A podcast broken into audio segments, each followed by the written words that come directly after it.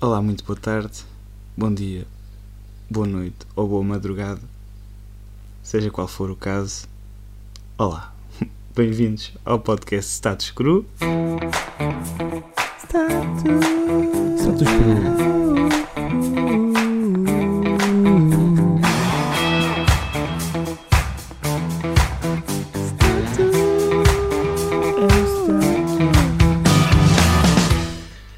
Temos aqui a nossa Débora. Olá, Olá, Débora. Débora Matos, né? É, Pode, pode ser. Duarte Matos, por Duarte. Matos, peço desculpa, peço desculpa. Primeiro vem a família, não é? e depois vem o acrescente, Sim, que, que eu acredito que, que seja uma coisa que te orgulhas também, mas, mas pronto, claro, a nossa família vem primeiro. eu gosto tanto do meu nome que eu fiz ele vir ficar também com o Duarte. A Então sério? somos todos Duarte Matos. Olha, Yeah. E assim o nome que demos ao Zoe é Duarte Matos também. Ela, ela, ela só tem Zo, é Zoe Duarte Bates? Não, Abigail. Ok, sou Abigail. Sim. É, não tem que. Não digas Zoe Abigail porque ela vai dizer-te não é Abigail, porque Abigail é o nome que nós eh, usamos quando a coisa fica séria. Ah, ok. Então, Por isso é que ela tem dois nomes. esse nome assusta assim. Sim. eh, Ela não quando é? era pequenina dizia não é Abigail, é só Zoe. Pronto, porque Coitadinha. quando esse nome era chamado. Ela já É sabe por quem isso que as crianças precisam ter dois nomes, sabes? Sim. Pois, pois, isso Faz é todo interessante. sentido. Não, não, isso é interessante realmente. Imagina chamar, ralhar com ela a dizer só Zoe ou dizer Zoe Abigail, tem um peso muito maior. então é esse o propósito do segundo nome. Sabes que isso é engraçado porque eu não tenho segundo nome, tenho de Jesus. Era estranho as pessoas- os meus pais chamarem-me Jesus. Pois, principalmente para ralhar contigo, não é? Yeah, yeah, tipo, Jesus. Não. Ficava. Yeah, o Vitor só tem um nome. É? Yeah. Mas já, já começa a ser raro, né? Esta é uma Uhum. questão.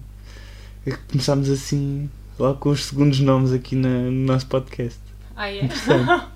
Eh, não, mas, eh, mas pronto, mas pronto. Então a Zoe, desculpa lá, Zoe, não, não queremos, não sei se ela vai ouvir isto, mas pronto, se ela, no, para no ocasião- futuro, no futuro. Yeah, no futuro, imagina que ela ouve, ela vai se lembrar do Abigail.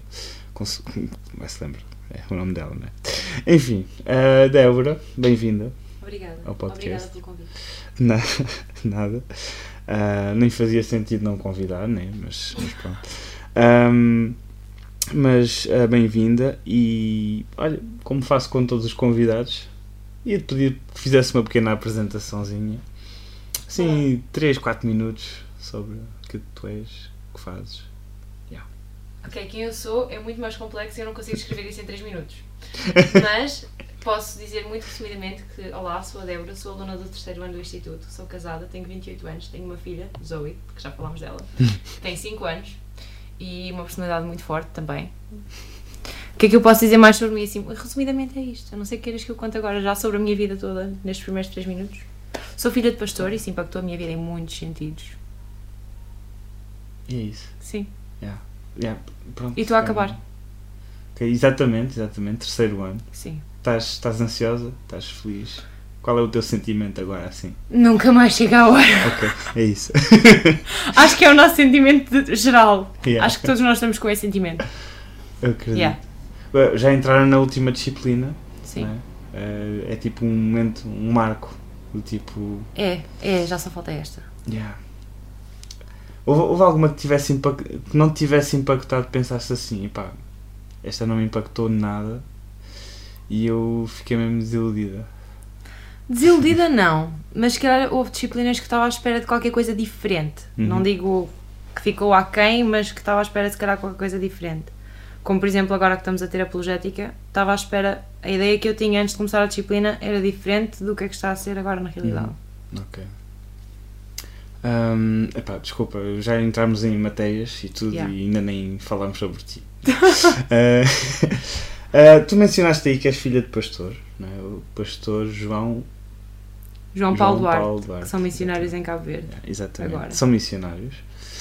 Ahm, isso é interessante, é a primeira filha de missionários que, que tenho aqui. É, eles são missionários só há 4 ou 5 anos, não é? Foram pastores muito antes disso.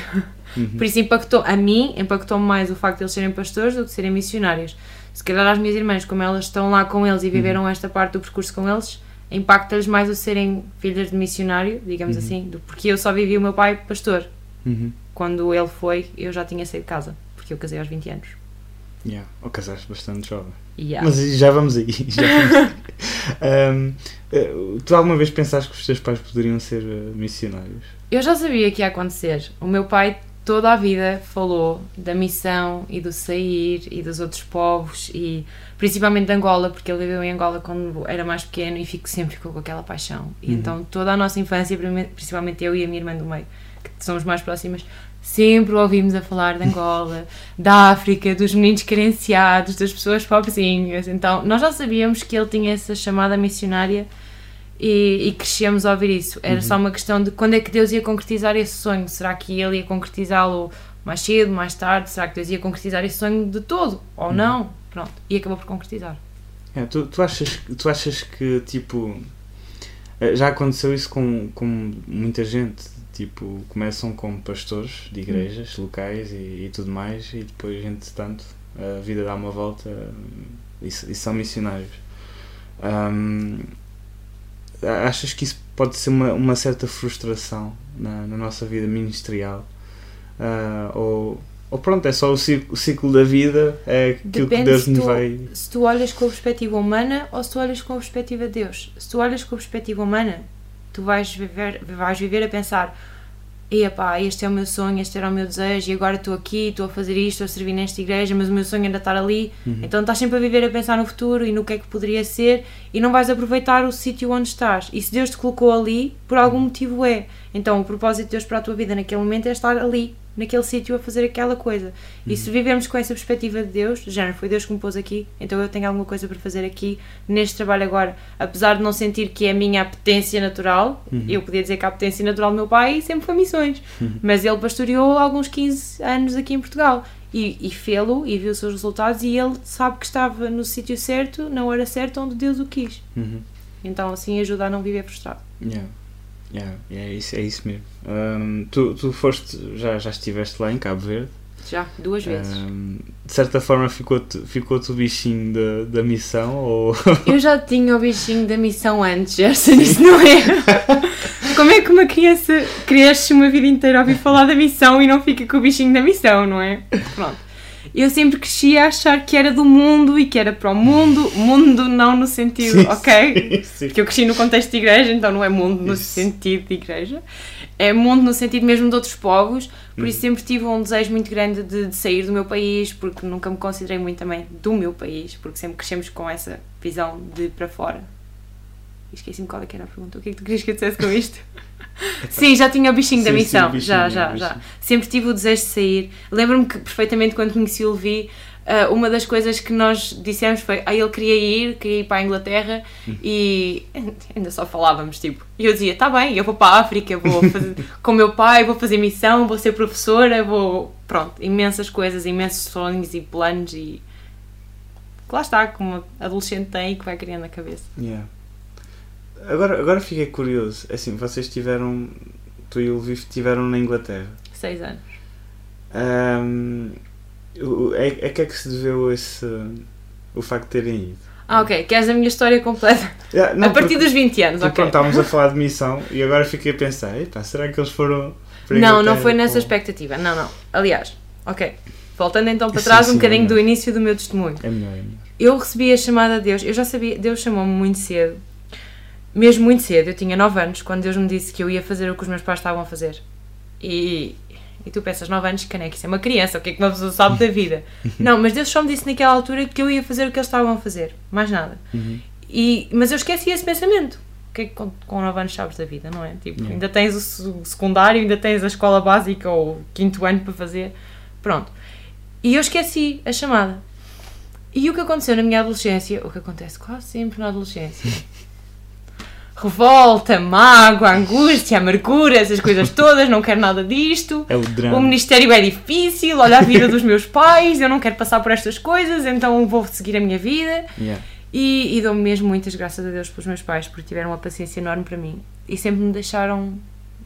Tipo, o meu pai sempre soube da minha chamada, no fundo, Uhum. apesar de eu nunca lhe ter dito, ele sempre soube da minha chamada. E, hum, mas sempre me deixou fazer tudo o resto. Eu quis estudar, ele deixou-me estudar, eu quis trocar de curso, ele deixou-me trocar de curso, ele deixou-me dar as voltas todas que eu quis dar na vida. Tipo, Yeah. nunca me impuseram, apesar de saberem o que era melhor para mim, Uhum. nunca, nunca fizeram pressão de qualquer tipo, sempre me deixaram andar. E eu andei. Fui para a universidade, para o curso que eu quis, onde eu quis, eu literalmente deixaram-me fazer a minha vontade, Deus permitiu que eu levasse a minha avante em, em quase tudo, incrível. E depois conheci o Levi quando eu tinha 17 anos. E, e estava a ir para a universidade. Pronto. No início nós não nos damos muito bem, mas a coisa depois pegou. E, e ele já tinha feito o curso dele em enfermagem e tentou ficar um ano ainda em Portugal a arranjar emprego. Uhum. Pronto, só que era muito difícil, foi muito difícil. Ele concorreu para uma data de hospitais, lá não entrou em lado nenhum. E ele também tinha o sonho de, de sair, uh, viver na Inglaterra, na Irlanda, onde quer que fosse. Pronto.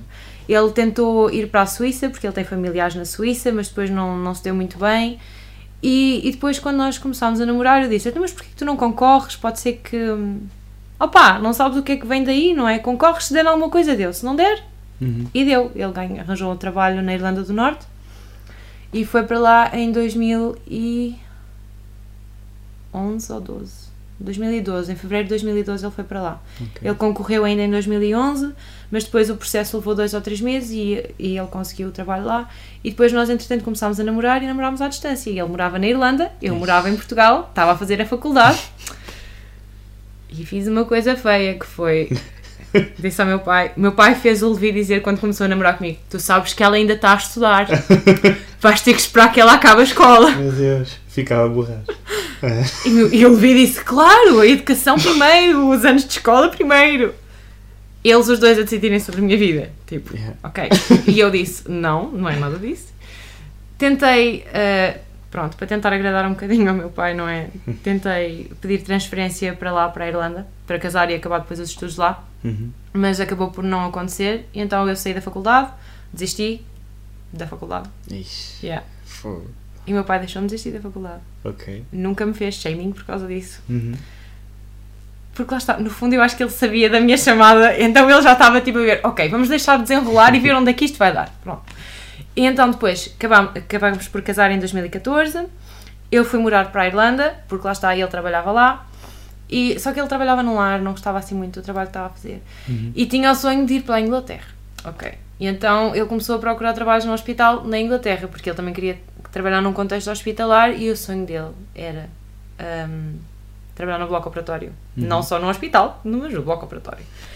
E do nada, tipo, nós, isto é uma data de coincidências. Nós dizemos que são coincidências, mas eu acho que foi tipo a mão de Deus em cada coisa. Yeah. Ele concorreu assim, do nada, sem background, sem especialidade, sem nada. Concorreu para o bloco operatório, para a zona de Manchester. E ficou com o trabalho. Tipo, depois o processo todo de nos mudarmos para a Inglaterra foi muito engraçado. Nós tirámos um fim de semana inteiro para ir para lá, procurar casa, procurar eh, conhecer a cidade, não é? Para onde íamos morar, porque da Irlanda para a Inglaterra não tem que ser de barco ou de avião, não, não dá para ir de carro. E então nós tirámos um fim de semana para ir, vimos várias casas, não conseguíamos alugar casa, foi uma tristeza, viemos super desanimados. Chegámos a casa, à Irlanda, fomos ver mais casas online, encontramos uma. Olha, esta até era gira, não sei o quê, manda mensagem. Mandámos mensagem, acabámos por alugar casa à distância, nunca tínhamos visto a casa, Ai, não tínhamos contrato de casa assinado, não tínhamos contrato de trabalho assinado, fizemos a mudança na mesma porque, lá está, já lhe tinham dado o trabalho, mas não tinham enviado o contrato para assinar, pronto, foi só Uhum. essa parte mais burocrática.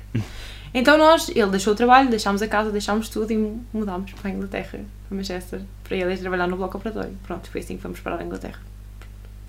Depois, passado 4 anos, aborrecemos e, e mais por causa de mim, aborreci-me de estar lá, porque eu tive esses 4 anos lá sem arranjar trabalho. Ok. Eu tentei arranjar trabalho em muito sítio, em muito lado, e foi-me sempre negado. Nem entrevistas de emprego eu consegui. Hum. Nem uma entrevista A de emprego eu sério? consegui. Em Fogo. 4 anos, para um espectro de trabalhos que. ok? Em qualquer imigrante, em qualquer sítio arranja trabalho. Eu tive 4 anos. Não te inscreves para as obras? Não. Não. não sei, não sei. Eu acho que não ia dar para mim, mas não, não, não, não tentei as obras. Pelo meio, eu pensei, bem, já que estou em casa, nós temos sentido constituir família, se calhar é uma boa altura, já que não está a aparecer trabalho, então Yeah. pronto, depois tivemos a Zoe nesse interregno. Só que, pronto, lá está, eu vivia mesmo muito frustrada, porque não conseguia arranjar trabalho. Eu sabia que não era aquilo que Deus queria de mim, Uhum. ele também sabia. Só que ele ganhava valores de dinheiro e era feliz no trabalho dele. E então, pronto, tínhamos uma vida confortável e, e eu fartei-me. A igreja onde nós estávamos ah, tratou-me um bocado mal. Eu senti-me um bocado discriminada quando fiquei grávida da Zoe. Hum. Porque eu estava, eu fazia parte da equipa do louvor e da equipa das crianças. Ok. E quando eu fiquei grávida, a mulher do pianista também ficou grávida. E eles deixaram-me escalar. Mas ao pianista, eles continuaram a escalá-lo na mesma, tipo. A Eu fui mãe, ele foi pai, mas ele continuou com a vida igual e eu fui sendo posta assim de lado. E fiquei mesmo muito magoada com a igreja lá. Pronto, depois a mágoa acabou por passar, mas não sentia que tinha muito por onde servir e, o meu coração sempre bateu pelo serviço e servir em igreja. E então nós tentámos procurar, pronto, outro trabalho para o Levi, onde ele pudesse também fazer aquilo que gostasse, mas noutra cidade. Então pensámos em Liverpool. Uhum. E o nosso desejo era ir para Liverpool. Só que pensávamos, ah, é difícil, os hospitais são poucos. Vamos tentar St. Helens, que era uma localidade assim, tipo, nem era Manchester, nem era Liverpool, era uma mudança, mas. Mas ele conseguiu um emprego em Liverpool. Ok. Então acabámos por mudar para Liverpool, encontramos uma igreja fantástica. Sério? Aquela igreja foi, foi uma benção para nós e eu digo que se não tivéssemos ido para aquela igreja, não estava aqui hoje. Hum. porque nós servimos na igreja, como servimos em todas as igrejas, pronto, tivemos. O único sítio onde não servimos foi na Irlanda, porque ele, lá está, com o trabalho do lar não dava, porque ele tinha horários muito incompatíveis. Uhum. E então, e, e mudava muito, tanto fazia noites como fazia dias, como, pronto, e era complicado. Então na Irlanda foi o único sítio onde não servimos assim muito.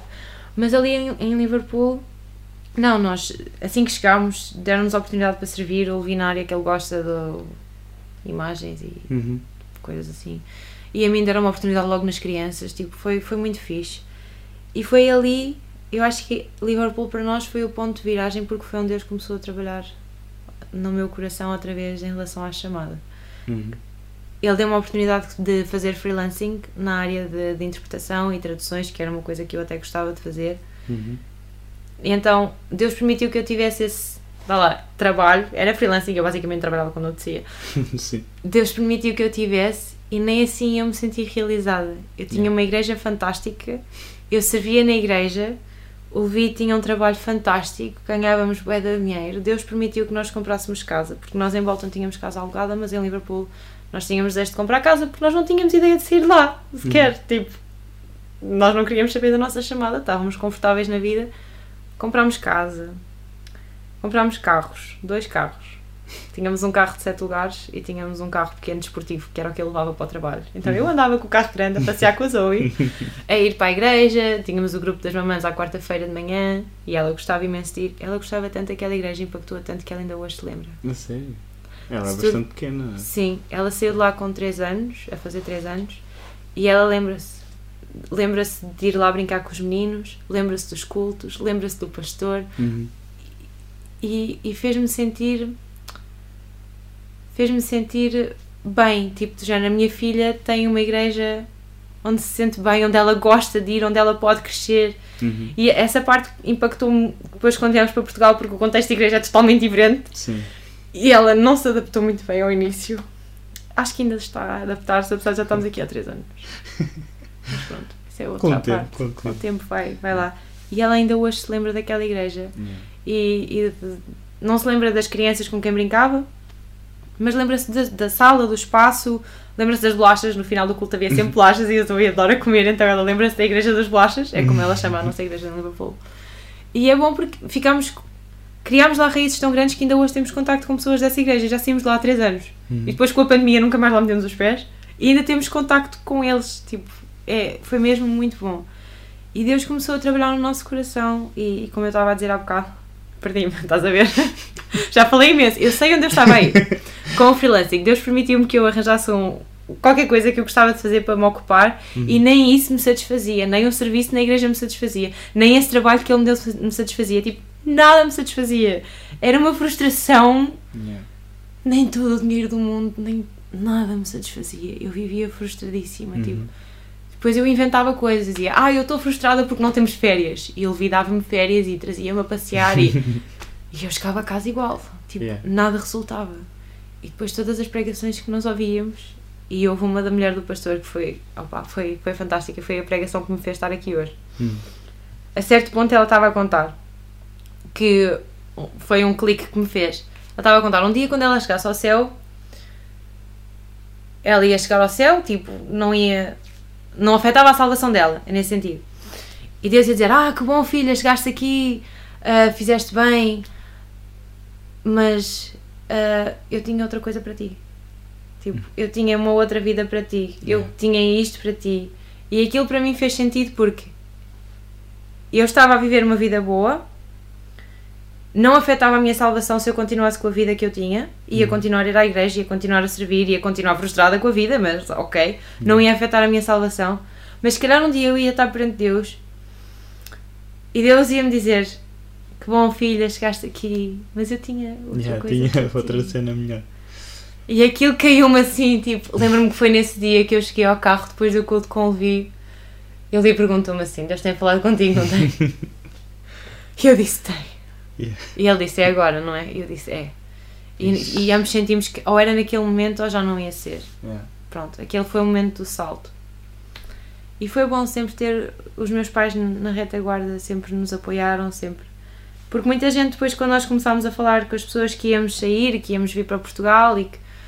Por- Vir para Portugal não foi a nossa primeira opção. Uhum. Nós tínhamos a escola bíblica lá na Inglaterra, o Matercy Hall, Uhum. em que o Levi tinha hipótese. Só ele é que tinha hipótese de estudar, porque as propinas são três vezes mais do que aquilo que nós pagamos aqui. Ok.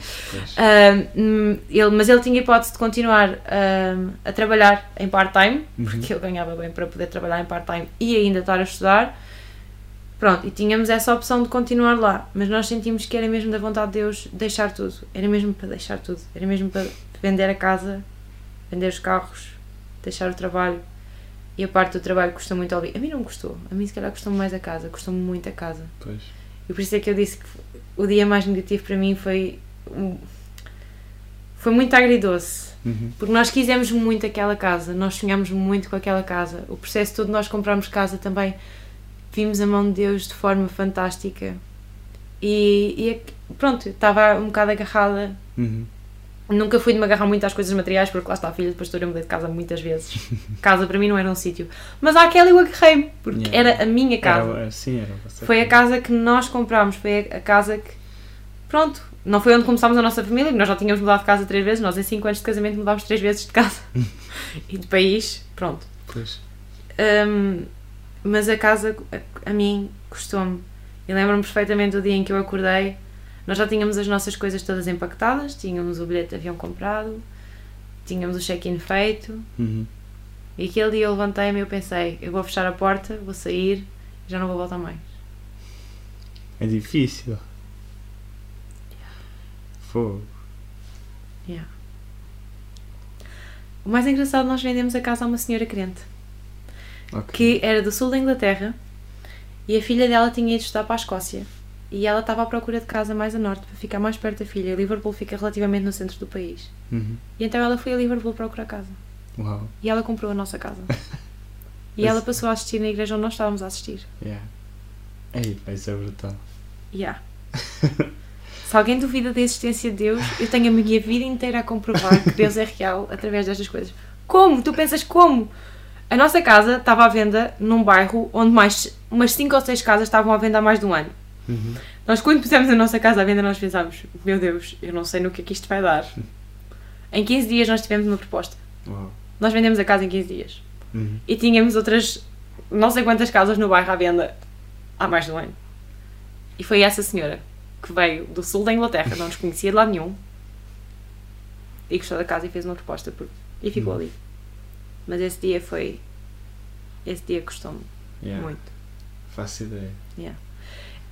E se calhar custou-me mais a mim do que ao Levi, porque o Levi depois ainda voltou para buscar as nossas coisas. Nós viemos de avião, mas ele depois foi com a carrinha buscar as Tu nossas nunca coisas mais- que ficaram todas lá. Eu tu nunca, mais. mais lá- voltaste. Não. Eu saí de lá, com as, saímos os três nesse dia, não é? Mas deixei lá tudo, tipo, deixei lá tudo.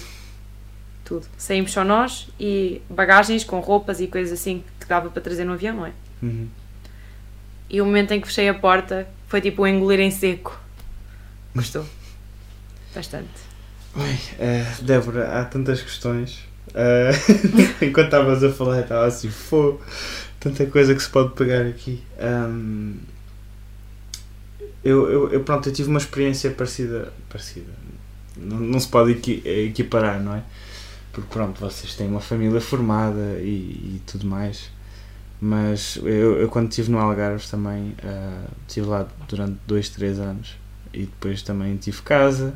Não era a minha casa, não, é? não o comprei, também não, não tinha um emprego fixo. Mas, mas lembro do quanto me custou ahm, deixar aquilo tudo. E, e na altura voltei para a casa dos meus pais. fo- foi bastante. Foi uma altura bastante complicada da minha vida. Depois de teres Então, a tua independência, exato. teres que voltar a depender de Muito outras complicado. pessoas. Yeah. É muito E complicado. tu eras só tu e nós tínhamos uma criança que dependia já de nós, tipo, é um sentimento de impotência, Yeah. não só não conseguir tratar de mim ou estar habituado a um certo estilo de vida.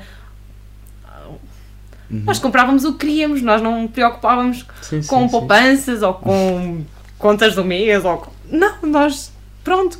Yeah. E depois, tipo, vir com os dois contados. Uma coisa nós, nós dissemos a Deus, ok Deus, nós vamos, mas nós Uhum. temos que ir sem dívidas. Uhum. Porque é o empréstimo da casa estava para pagar. Jesus. Um dos carros era nosso, o mais pequeno, o desportivo do Levi, estava pago. Mas o Uhum. outro, o grande, estava a prestações também. Tipo, Deus. como é que nós vínhamos para aqui, pagar as propinas da escola e continuar a pagar o empréstimo da casa e do carro? Não, não, não. Nós temos. Ok, Deus, nós vamos. Uhum. Mas se é mesmo para ir, então nós vamos sem dívidas nenhumas. Nós vamos pagar ao banco aquilo que devemos Yeah. e vamos pagar à financeira do carro aquilo que devemos e, e graças a Deus conseguimos vender a casa e o carro e pagar ao banco e às financeiras tudo aquilo que devíamos. Yeah. E vimos sem dívidas. Já basta não ter independência, quanto mais ainda ter outras. Yeah. Epá, olha, é brutal, é assim, para as pessoas que estão lá em casa a ouvir, ou, ou no carro, ou onde, for, e, e pensarem eh, em seguir a Cristo, né? E, a pens- e há, há tanta gente agarrada, não é, às suas coisas, e quando Deus as chama, tipo, as pessoas desfocam tudo, e, e está, está aqui um exemplo de uma pessoa, de, uma pessoa não, um casal, um casal, uma família, eh, que largou Sim, tudo. mas também uma pessoa. Uma pessoa. Sim, sim, uma pessoa, Uma exato. pessoa independente. Estou a entrevistar exatamente. exatamente. Mas, mas pá, que deixaram tudo e, e, pá, é, é incrível, é incrível. Ehm, não sei, não, não tenho palavras. Uma das Mas- coisas que mais me custa Sim. é. E agora. Não sei. Vejo com a Zoe é saber que a nossa escolha impacta a ela. Uhum. E isso, se calhar, mexe um bocadinho mais comigo até. Yeah. do que a dependência. É o saber que se calhar as escolhas que eu fiz podem tê-la prejudicado de certa forma. Pronto. Então é uma coisa que ainda estou a trabalhar. Pois lá está. É Deus chama a família, não é? Ah, eu acredito nisso. Ah, assim, chama individual, né? chamou-vos individualmente Sim, antes, sim. antes de vocês sequer pensarem Yeah. Pelo menos a ti, pronto, foi com 9 anos. Levi, não, não sei. Não sei Também até. foi. Não foi tão cedo, mas também foi assim pela adolescência. Uhum. foi. Mas, mas pronto, lá está. Enquanto casal, agora Deus, Deus há de guiar-vos e enquanto família. Mas já estava Pois é. nos planos de Deus termos vindo nesta altura. Às vezes as pessoas podem pensar, ah, mas tiveste a chamada tão cedo, porquê é que não foste só quando acabaste Hum. o secundário, ou porquê é que não foste quando não sei o quê?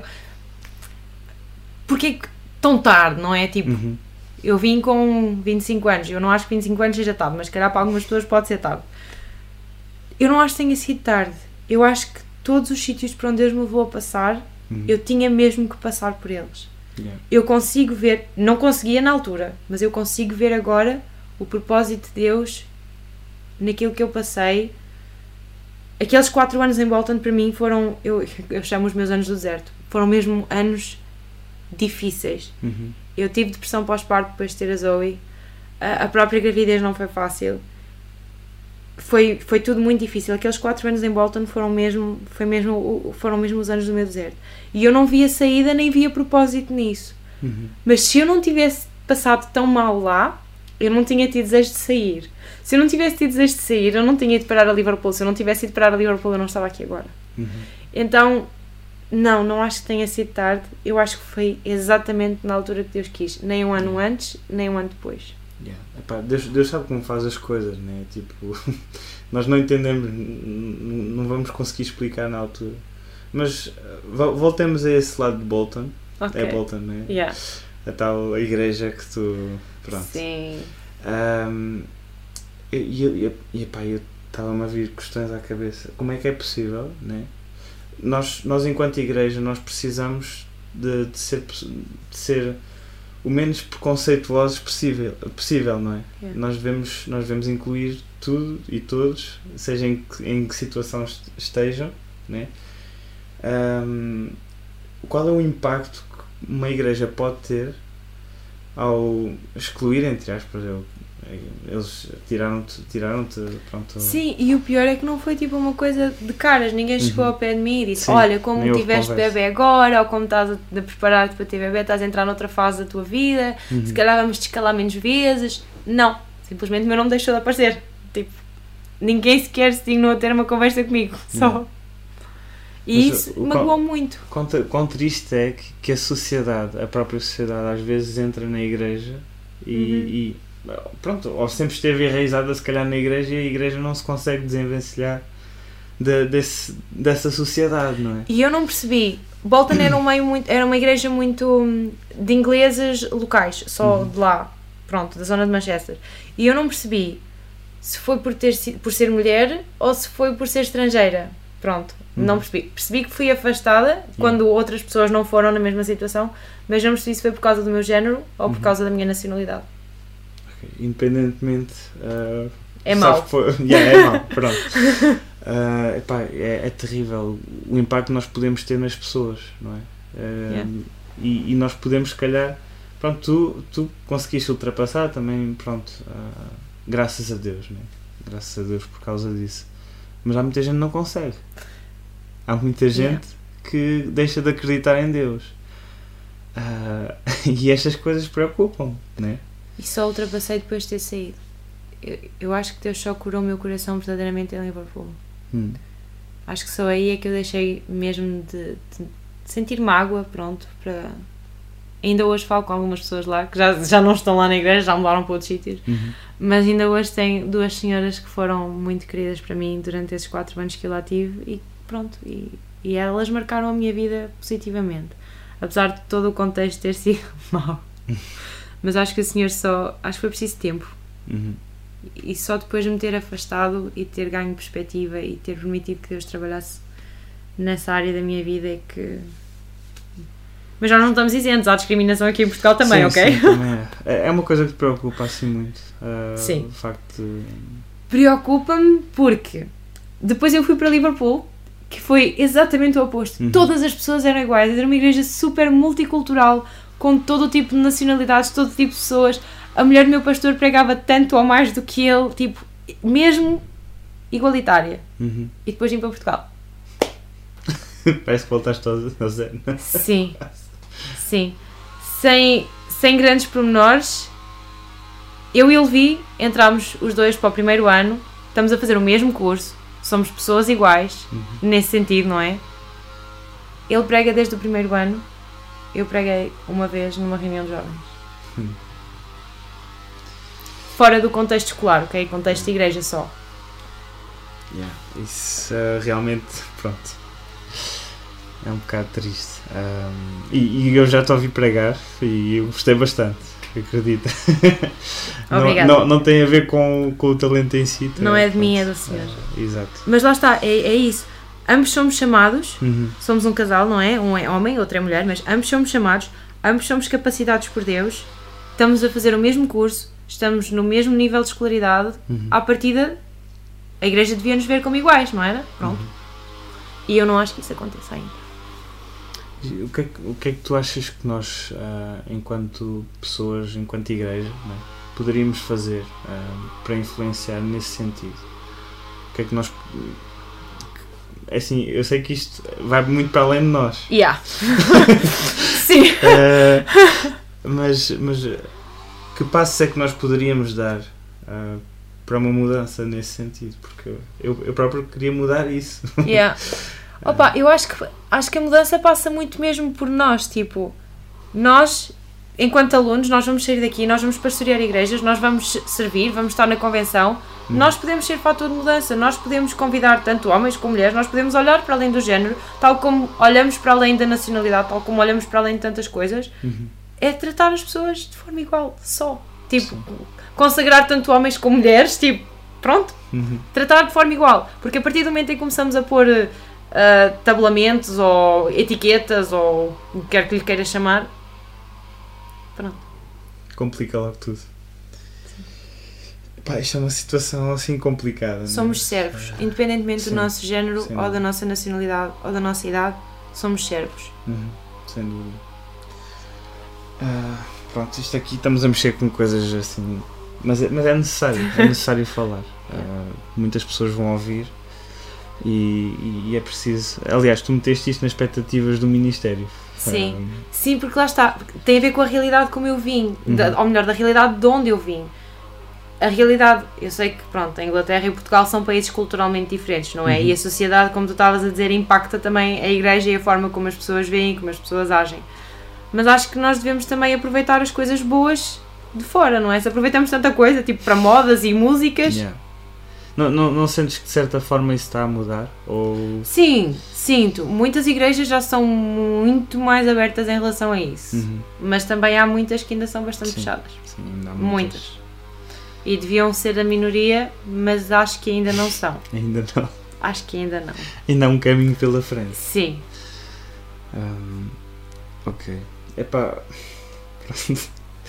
Ah, não, tu também referenciaste e pá, não, não querendo mudar assim o assunto, o Muda assunto assim muito coisa. Minha vida é um livro aberto, podes perguntar o que quiseres.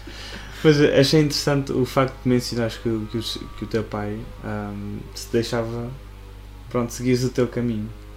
E tu como mãe, não é? Da Yeah. Zoe, ahm, qual é o impacto que isso poderás ter na vida de alguém? Tu, tu estás a pensar ter ah, o mesmo, o mesmo método com a Zoe? Ou... Sim, eu não. Sim, sim. Estou a pensar usar o mesmo método, mas lá está. Ela ainda é pequenina, ainda só tem 5 Sim. anos, e daqui a 5 anos nós podemos estar a conversar e dizer: Ah, E afinal não fizeste nada disso. Yeah. Então, eu não posso dizer como é que vai ser no futuro, porque eu não sei que tipo de mãe vou ser no futuro, não é? Uhum. Porque acho que isso vai evoluindo connosco também, com as circunstâncias e com o tempo. Mas o que eu quero mais em relação à Zoe é. Eu já vi o coração que ela tem por Jesus e Uhum. pelo serviço. E acho que assim como o meu pai viu a minha chamada ainda muito cedo, eu acho que Deus tem alguma coisa muito especial para ela também. Uhum. Mas eu não vou interferir. É aí vou fazer tal e qual como o meu pai fez. Não vou, não vou interferir. Vou deixar andar. Vou. Porque eu acho que Deus tem também alguma coisa muito especial para ela. E ela tem um coração mesmo muito desejo- desejoso por servir e por. E uma das coisas que me deixou triste aqui foi ela amava a igreja lá Uhum. e aqui foi assim tipo um grande choque. Lá está por causa da cultura, da forma, mesmo da liturgia. O Sim, ambiente sim, é sim, diferente. E houve uma altura em que ela fazia birras gigantes, não queria ir à igreja, não queria ir ao culto, aqui. E eu percebia o porquê. Ela não se sentia lá bem. Uhum. E isso dá-me um desejo ainda maior de fazer uma igreja no- em que a minha filha se sinta bem e os filhos dos outros se sintam bem para não cometermos os erros que se cometeram no passado em que os filhos dessas pessoas se calhar não estão na igreja. E então a minha maior preocupação em relação à Zoe e o meu maior desejo é mesmo que ela que ela não se afaste dos caminhos do Senhor, que ela continue, que ela continue com o mesmo desejo por servir Uhum. eu vou fazer tudo o que tiver ao meu alcance para garantir que isso aconteça. Yeah. É é uma questão, é, é um assunto interessante porque lá, há pais que, e, e acontecia muito no passado, que os pais proibi, proibiam, é, o método era a proibição. Eh, Yeah. estás proibido de fazer aquilo, estás, E que resultados é fazer. que isso deu? Pois, lá está. Não é? Porque eu, eu agora eu agora estou num dilema e eu não sei qual é tu, o teu senso de informação a- acerca disto. Ah, sobre o homeschooling. Eu estou a estu- a estudar bastante o, o homeschooling e até é uma coisa que eu até estou a interessar bastante. Pronto. Mas até que ponto é que isso pode ser benéfico? Ahm, porque parece que é uma certa proibição. De, ou, ou seja, é um, é um restringimento. Eu tenho uma opinião. tenho uma opinião própria. Eu tenho uma opinião sobre tudo. E queremos ouvir a tua opinião. Ouvir. É aquele versículo que diz: Não os tires do mundo. Hum. Ok? Então eu não acho que nós devemos proteger os nossos filhos ao ponto de fazer com que eles vivam numa bolha e isolados do mundo. Eu acho que nós devemos educá-los o melhor que nós sabemos transmitir-lhes o melhor que nós sabemos e confiar no Senhor para tomar conta deles quando nós não estamos com eles. Uhum. Porque também se nós não lhes dermos asas, quando eles as ganharem, eles vão voar por aí e ninguém mais os apanha. Porque é isso que faz restringir, não é? Pois. Então, eu acho que nós. E lá está, se todos nós, se todos os crentes tivessem os filhos em casa numa redomazinha, quem é que ia chegar às outras crianças? Pois. Não é? Quem é que ia alcançar os outros miúdos? Adultos? Imagina um adulto com 40 anos à porta de uma escola. Eu tenho um amigo para te apresentar. Yeah. Não, crianças ganham crianças, jovens ganham jovens. Sim, sim. Eles ganham pelos relacionamentos deles. Eu acho que o evangelismo hoje em dia cada vez passa mais por isso. É pelos relacionamentos que eles criam uns com os outros. Uhum. Eu vejo a Zoe vai para a escola cantar músicas de Jesus. Ela só descobriu há pouco tempo que os colegas dela não vão à igreja ao domingo. Aí, Porque conversaram sobre qualquer coisa sobre isso na escola. Para ela é normal. E agora pensa, se ela não estivesse lá, os colegas nunca iam saber da realidade dela que é diferente deles. Uhum.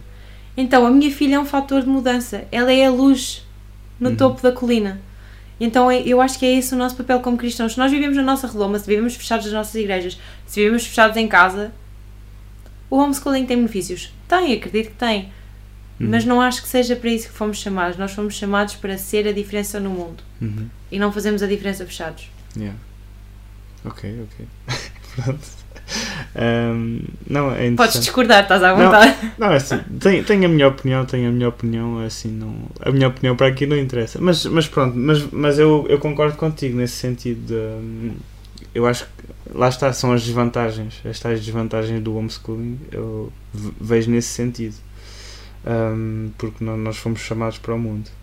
Ah, Claro que eles vão aprender porcaria na escola, toda a gente sabe isso. yeah, Mas eu também passei por isso, também aprendi que nós íamos de macaco, mas eu conheço as minhas convicções e sempre fui curiosa e pronto, e pesquisei por mim, investiguei por mim e, e a minha mãe sempre me deixou ter uma mente muito crítica e aberta nesse sentido, de Uhum. pesquisar e de investigar e ler e descobrir. E eu próprio descobri os disparados por mim, não precisei que me viessem dizer, não é? Uhum. Mas isto, isto tudo é um mistério, sabes? Tipo, metes duas crianças a ter a mesma educação e parece que uma vai, tipo, estrangular-se e a outra vai seguir o caminho. Pronto, vai ser um- uma excelente pessoa na sociedade e tudo mais. E isto, isto tudo é um mistério, nós não. Parece não garantes o há coisas- resultado final. Yeah, é isso. E, por exemplo, eu, os meus pais ah, sempre me restringiram muito. Então, o meu exemplo em, em- nesse sentido é se calhar uma exceção. Pronto. Porque normalmente o- os pais. Ah, o meu pai também restringiu em algumas coisas, tipo, houve ali uma fase das calças em que ele queria que eu fosse de saia para a escola e eu levava as calças na mochila. Tipo, Ai, mas- pronto, eu chegava de manhã à escola e trocava de roupa. Esperemos que o teu pai não esteja a ouvir. Ai, o meu pai já sabe estas já coisas. Ele Sim, o meu pai sempre descobriu tudo aquilo que eu tentei esconder, meu pai arranjou forma de descobrir. Eu não sei como até hoje. Mas Yeah. não foi depois de casado. Não, depois de casado. Não, não, não, não. Já- ainda não. foi. Foi mesmo na altura, tipo, E mesmo ele na não te altura. confrontava com isso. Ele sabia. Às vezes. Às vezes, uma vez eu lembro-me que o auge da minha rebeldia, faltei uma aula qualquer e fui com os meus colegas passear não sei para onde. Meu pai apanhou-me fora da escola. Eish. Foi- logo olha. nesse dia. Vais para a escola. E eu disse, ok, pronto, e fui. Acho que os pastores devem ter um, um informador, se calhar, assim. Eu acho que é assim. E depois, quando nós vivíamos nas Caldas, uma vez também faltei uma aula qualquer, mas aí ele não me apanhou fora da escola. Quando eu cheguei a casa no final do dia, perguntou: Então, o que é que andaste a fazer hoje? E eu disse: Nada, porquê? Ah, não andaste com não sei quantos ali, não sei por onde. E eu. Como é que é possível? Só me disse: Já sabes que tu és conhecida. E a igreja onde nós estávamos era grande, então havia muita gente que podia conhecer-me e eu não conhecer, e as pessoas viam-me e conversavam, e pronto. Mas, mas isso, isso é interessante, porque hum, vocês, como futuros pastores, né? Hum. Assim querendo Deus, ah, vocês não têm esse receio que a Zoe passe, se calhar, pelo mesmo, entre aspas, o sentido de estar sempre a ser observada. E eu já entrevistei aqui vários filhos de pastor, né? Somos muitos E este somos ano aqui. muitos, somos somos muitos. muitos. Ah, e até já fui criticado por isso, né? Mas, mas pronto. É, É o que quem há aqui no? Instituto, tipo, Exato. Eu tentei fizemos uma Orlando. visita este fim de semana que oito ou nove de nós éramos filhos de pastor. É verdade. Só, só três é que não. É verdade. Deus está a fazer alguma coisa com os filhos de pastor. Yeah, yeah. Se és filho E de isso é bom. já sabes qual é o teu destino. Mas isso é bom, eles comentam isso aqui na escola, tipo, Uhum. vê-se no tratamento até dos pais para com os filhos, que antigamente, lá está, como estavas a dizer, os pais eram muito mais restritos com os Uhum. filhos e criava mais amargura neles e agora os nossos pais já são um bocado mais diferentes, mais abertos, já são outra geração e faz com que nós, pronto, se Uhum. calhar estejamos aqui em mais número do que antigamente, que não havia assim tantos, pronto, por causa Uhum. disso. Mas, mas tens esse receio de. Hum, acho que não. Não, lá está. Porque o meu pai sempre me fez sentir que eu era uma criança normal, era como os outros, Uhum. e é isso que eu quero fazer a minha filha sentir. Ela tem que ser como os outros. Ela tem que ser um exemplo, não é por causa dos outros, é por causa daquilo que Jesus faz em nós. Uhum. Não é por ser filha de pastor, não é por ser conhecida, não é, não é por nada. Nós temos que ser diferentes se Jesus opera a transformação em nós. Nós por nós, não. Então eu não vou, não vou incutir nela qualquer tipo de pressão ou. Não, ela vai cometer os erros dela e eu vou estar cá para amá-la e aceitar os erros que ela fizer e corrigir aquilo que for preciso corrigir. Uhum. Yeah. Quando- enquanto, enquanto ministério, né, e vocês ainda não estando lá, mas, mas pronto, estando aqui a, a antecipar um pouco, ah, tu, tu colocaste aqui que tens, ah, tens receio da monotonia. Yeah. Queres, queres ah, desenvolver essa ideia? Acho que já se percebeu pela minha conversa que eu aborreço-me facilmente. Eu, e eu percebo. E um argumento contra é tipo: Ah, mas o Ministério é diferente todos os dias. Mas não é, na realidade. Falar com pessoas, cultos em certos dias, os domingos são quase sempre iguais, os fins de semana são quase sempre iguais. Todos os natais, as rotinas são as mesmas, as peças, os ensaios, as coisas. E eu tenho medo de cair nesse ritmo e de me aborrecer e de perder o entusiasmo e de ficar presa, lá está, na rotina e nas coisas. E fazer só por fazer Uhum. sabes? Perder o fogo, perder o entusiasmo, perder ah, as inovações, criatividade. Eu não sou, não sou muito criativa, mas gosto de coisas diferentes e gosto de ir mudando coisas e senão lá está, vou-me aborrecer. E esse é o meu medo. O meu medo é aborrecer-me. Yeah. Não, mas eu compreendo perfeitamente quando, quando diz isso, porque hum, sei lá, isto também se calhar depende da personalidade da pessoa e tudo mais, né? Mas eu, eu também sinto que às vezes pá, imagina, tipo, estás sempre no mesmo local, porque nós, nós enquanto filhos de pastores, nós também fomos habituados a isso. Exato! Né? E tu cresces a sair de sítio para sítio, mudar de casa em casa, a conhecer imensas pessoas. Já viste o que é tipo ficar 10 anos num sítio? É difícil pensar nisso. Mas a minha mãe já me disse o segredo. É, tu consegues estar muito tempo num sítio, lá está. Se tu fores sendo criativo e arranjares formas Hum, de, de inovar as tuas rotinas, de inovar na igreja, porque a igreja também não pode ficar estática durante 10 anos. Mesmo que tu estejas esse Uhum. tempo num sítio, yeah, as coisas não podem ser iguais durante 10 anos. yeah. Então, isso obriga-te a, a ser criativo e estimula a mente para pensar o que é que eu posso fazer, o que é que eu posso mudar, o que é que eu posso melhorar. Pronto, acho que não tem tanto a ver com o sítio em si, mas lá está, com isso das rotinas, do planeamento, das atividades. do- Uhum.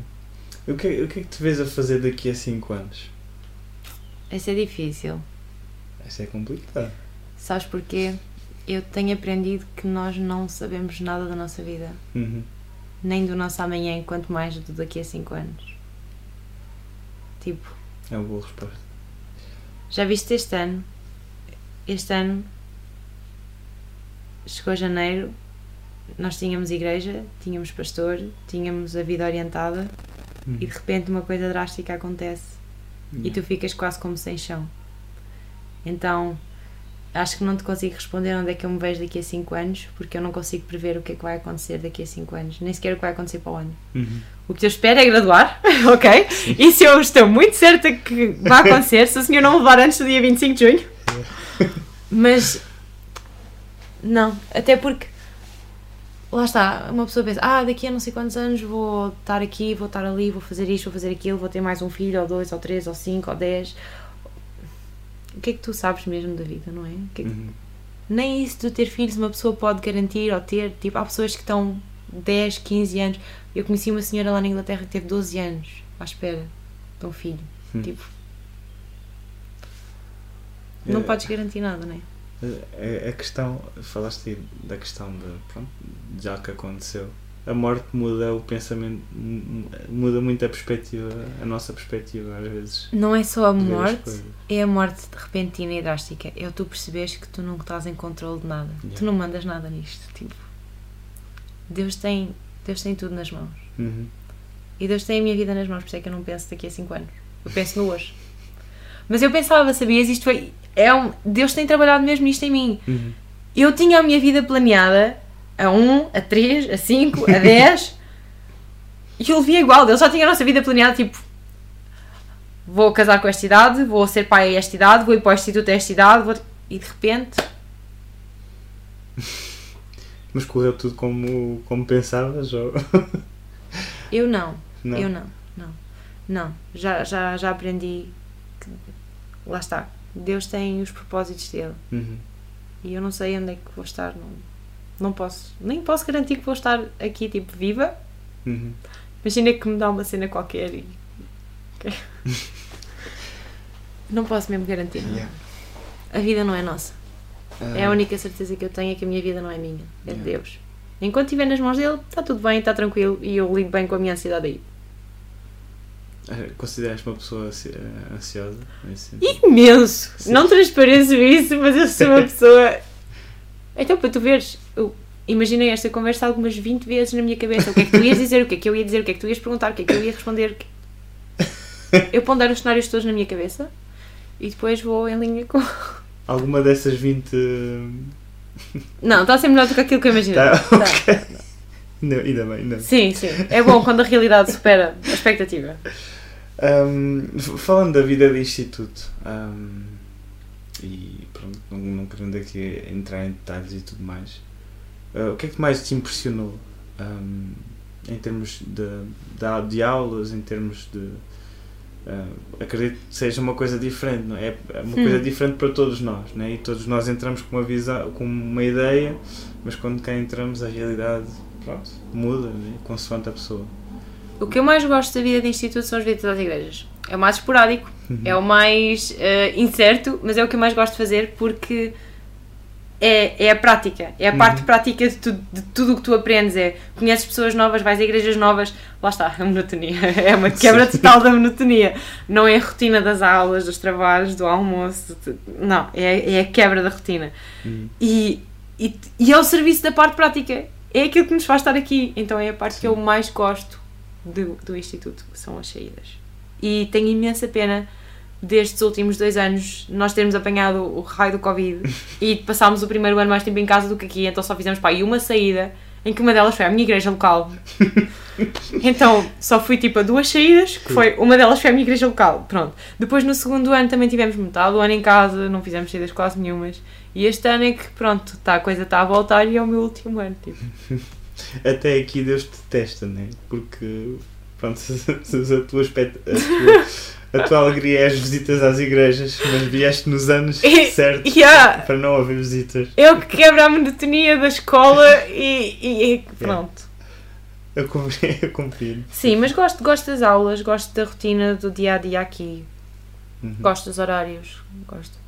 Acho que aquilo que eu aproveitei menos da escola foi da biblioteca física, porque nós no, no primeiro ano ainda tentámos, tipo, um de nós ficava no quarto com a Zoe, o outro ia à biblioteca.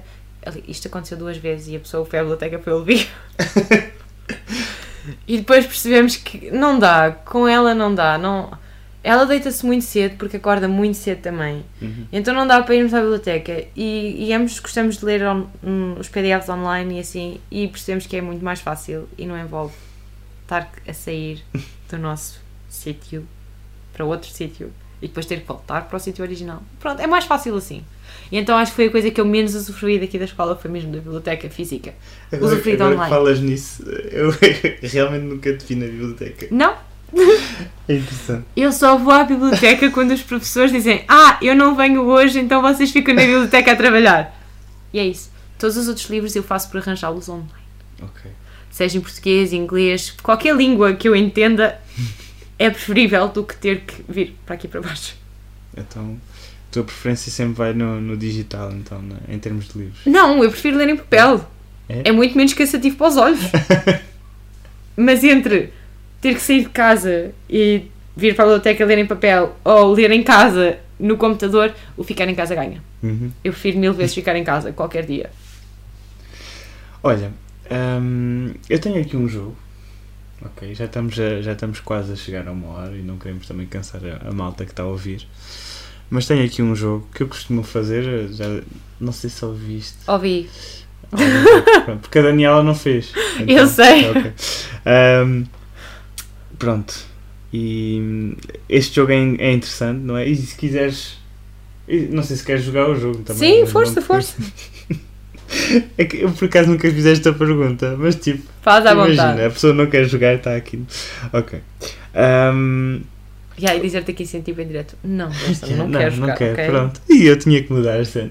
Não, é na boa. Ahm, pronto, o jogo, o jogo é o isto ou aquilo, né? E depois, se quiseres justificar a tua resposta, Ok. que é, é aquele tipo de perguntas nos testes que é chato. Tipo, sim eu não me não? importo. Justifica a tua resposta. Mas pronto, Depende das respostas. Algumas eu gosto de justificar, outras eu não gosto de justificar porque não me apetece escrever. exato, exato. Mas pronto, aqui também não tens muita hipótese. Não, aqui é falar. Falar é, falar, fácil. É falar. Já viste? Eu falo muito. A Débora, a Débora antes, do, antes de começarmos, ela assim, epá, tenho cuidado que eu falo muito e, e E pronto. falo. Gerson não conhecia esta minha faceta. Ah, não, se calhar não, se calhar não conhecia. Já te arrependeste de me ter convidado? Não, não, não. Assim, eu prefiro Já- pessoas que falem. Ela fala não. por três dias. Não, não, não, não, não, não, não, não, não penso isso, não penso isso. Agora percebes de onde é que a Zoe, a personalidade da Zoe vem? Yeah. A Zoe tem uma personalidade assim especial. Yeah. Ah, É, é uma, uma menina muito. É fantástica mesmo. Ahm, mas também vem dos pais, né? Ah, pronto. É Então uma vá. combinação engraçada. É uma combinação engraçada. Então, vam- vam- vamos ao jogo. Vamos ao jogo. Ahm, e se quiser justificar a tua resposta, justifica. Se não, estás à vontade. Então, se tivesses que escolher entre NVI e corrigida, qual é que escolherias? NVI original em inglês. E- NIV. Epá, yeah. Eu estou a lidar aqui com alguém que esteve no estrangeiro e que provavelmente usa Bíblias em inglês. A né? minha versão, a versão que eu mais gosto de, de ler no meu devocional é a NLT. Ok, New Living Translation. ok. É a Então, língua que fala o meu coração. Tu lês Bíblia em inglês, então? Ok. isso É a que eu mais. Lá está, não é ritualista, é numa linguagem que tu percebes e Uhum. é traduzido dos originais, ou seja, não, não é uma paráfrase, é Uhum. mesmo, foi mesmo traduzido do hebraico e do grego, mas está escrito numa linguagem simples Uhum. e é perceptível, não tem palavras complicadas. Então é muito bom. Mas também já li a NIV, também gostava da NIV, mas a outra é mais. A mais parecida que nós temos com, ah, com o português, que é mesmo muito parecida, é a English Standard Version, que é muito parecida com a ARA. Muito parecida. Ok. Mas pronto, lá está. É mais, é mais clássica. Mas a área, sim, é clássico. É bem. Por isso a NLT é É melhor. Então, malta que, está, que gosta de ler em inglês já sabem qual é a versão que devem ler. Ahm, se tivesse que escolher entre o Alentejo e o Minho, qual é que escolherias? Vou ter que escolher o norte porque o meu marido é nortenho. Mas senti qualquer coisa. Não? Alentejo? Eu gosto da minha. te- Eu não tenho terra. Eu sou de muito lado, lamento. Não, eu gosto. Eu gosto. De onde é que tu és? Gerson, eu sou filha de pastor, eu não sou de nenhum. Eu nasci em Vila Franca. Nasci no Hospital Vila Franca, mas nunca lá vivi. Ei. Yeah.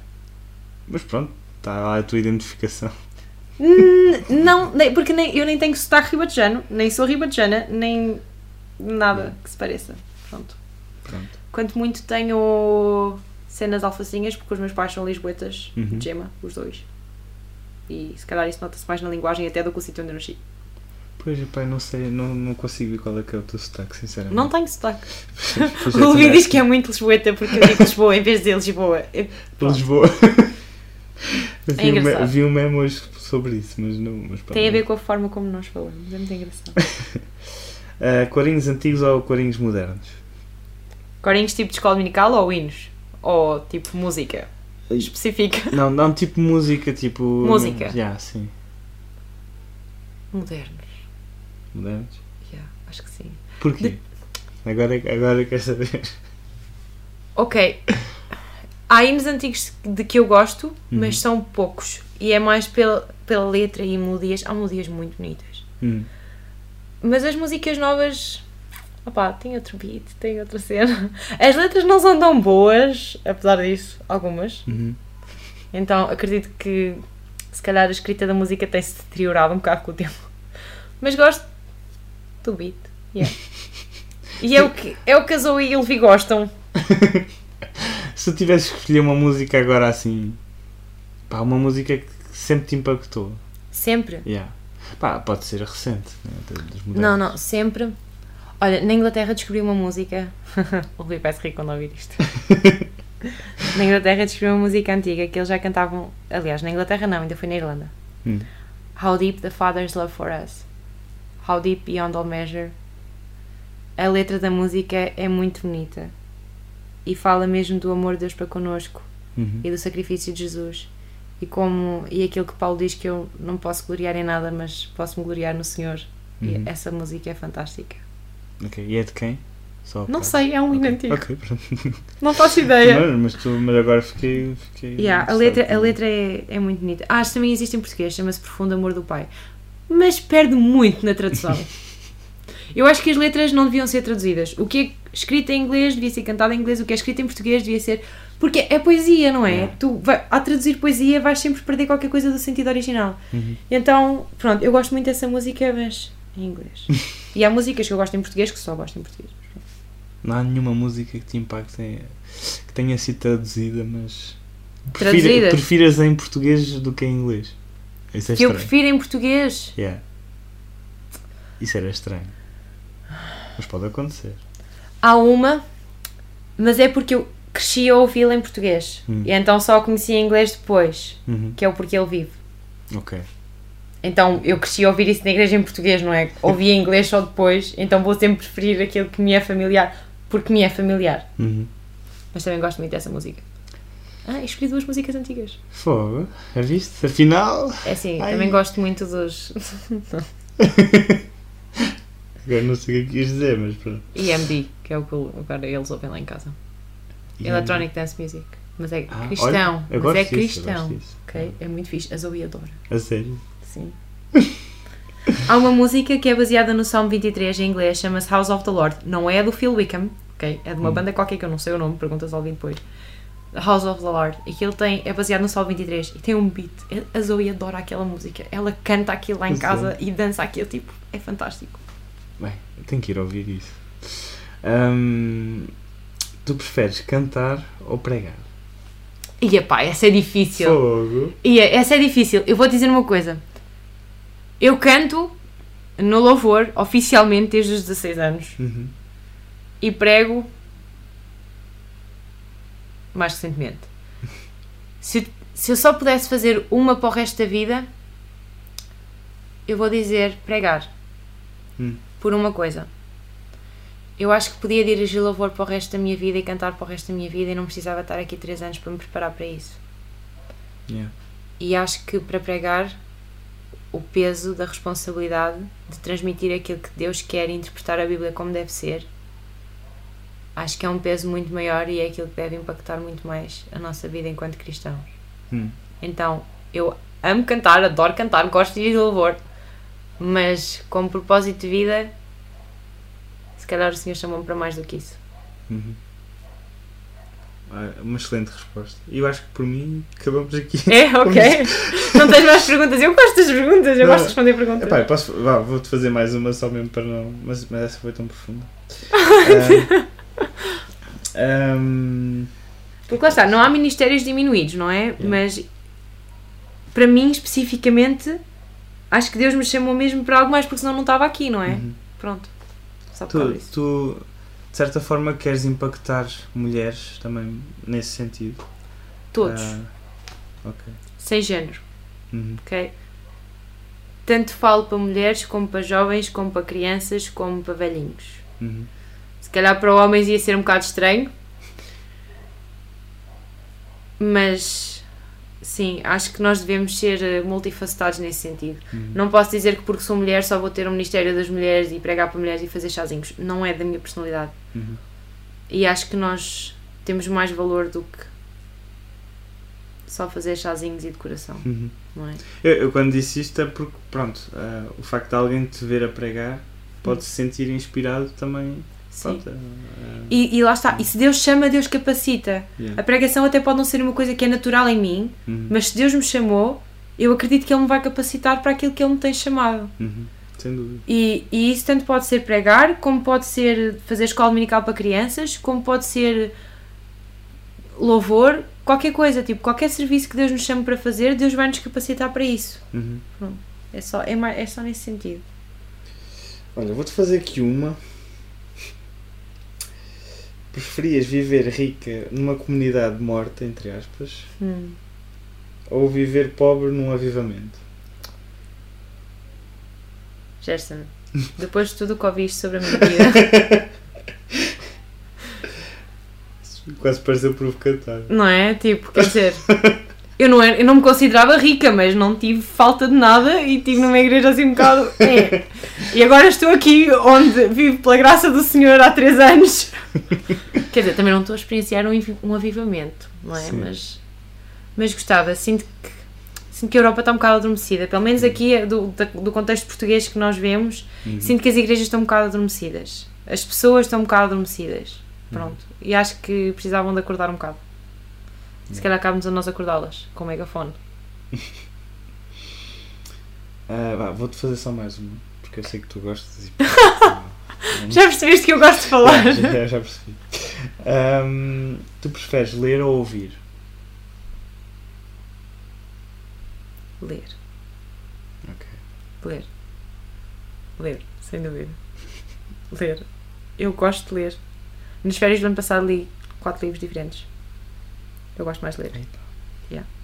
E, e a primeira coisa que veio à minha mente quando tu fizeste a pergunta foi tipo: a Bíblia. Ler a Bíblia ou ouvir a Bíblia? não, ler, ler. Eu não suporto aqueles audiozinhos de ler a Bíblia. Eu não consigo. Eu prefiro pegar no texto e ler as palavras. E as palavras ficam-me no cérebro. Ouvir, tipo, entre. Porque a minha mente consegue estar a ouvir e a pensar noutras coisas ao mesmo tempo. É diferente se for conversar com pessoas. Uhum. Conversar com pessoas, não. Eu gosto.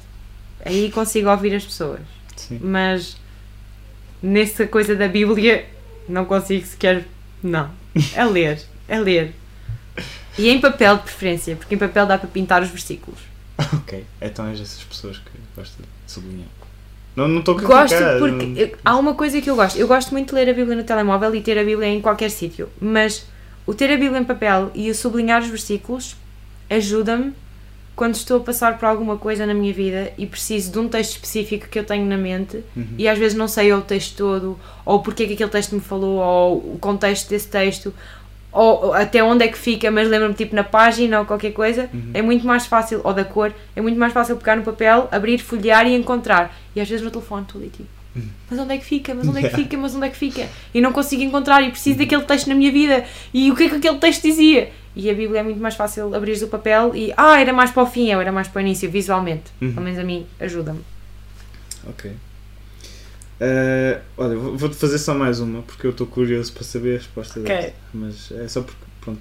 ahm, Pergunta à vontade. crianças ou velhinhos? Crianças. É? A primeira coisa que eu fiz para a igreja, o meu primeiro serviço, foi professora de escola dominical maternal, com 13 anos. Hum. Nós estávamos numa congregação pequena e a irmã que estava com a classe maternal, eram três crianças só. Três mais pequenas que a Zoe. E a irmã já tinha, já tinha alguns 60 ou 70 anos, era velhinha, e já não, pronto.